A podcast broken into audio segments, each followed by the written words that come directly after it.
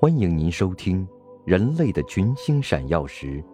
作者史蒂芬·茨威格，翻译舒昌善，演播麦田心声。第一百三十八集：如果不能赢得自由，那么就让我们死去。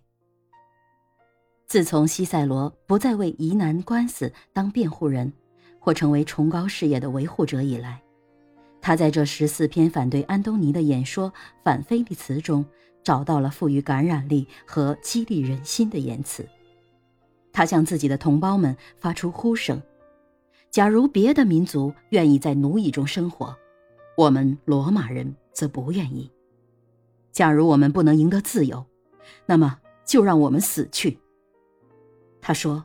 如果罗马这个国家真的气数已尽，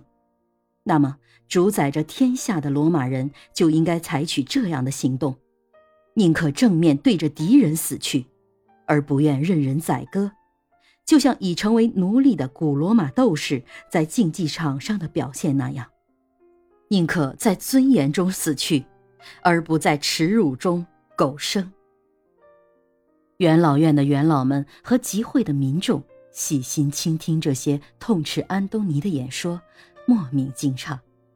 也许有些人已经感到，可以在罗马广场上公开说出这样的话，对今后数百年而言，这将是最后一次了。人们不久将不得不在罗马广场上指向罗马皇帝们的雕像，诚惶诚恐的鞠躬。在凯撒们的国度里，只允许阿谀奉承和告密者们诡计多端的窃窃私语，而不会再允许先前那种自由的言论了。听众们面面相觑，一半是出于恐慌，一半是出于敬佩这位老人。他竟会以一个亡命之徒的大胆，即以一个内心已经完全绝望的勇气，单枪匹马地捍卫人的精神独立和共和政体的法律。听众们赞同他的话，但犹犹豫豫，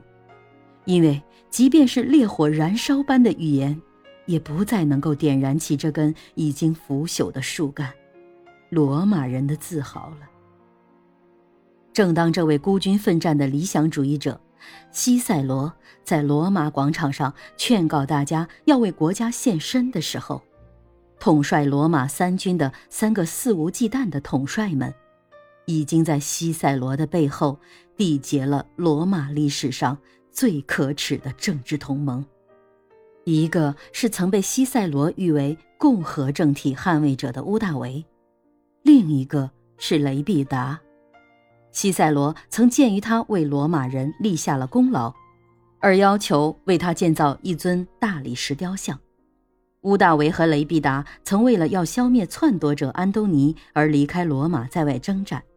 但现在却宁肯做一笔私人交易。由于这三个军事统帅中没有一个能强大到独自一人夺取罗马这个国家作为个人的战利品，乌大维不能，安东尼不能。雷必达也不能。于是，这三个当年的死对头，现在宁可达成一项协议，私下瓜分凯撒的遗产。一夜之间，古罗马在凯撒原来的位置上，竟然有了三个小凯撒。您正在收听的是《人类的群星闪耀时》，演播麦田心声。感谢您的收听。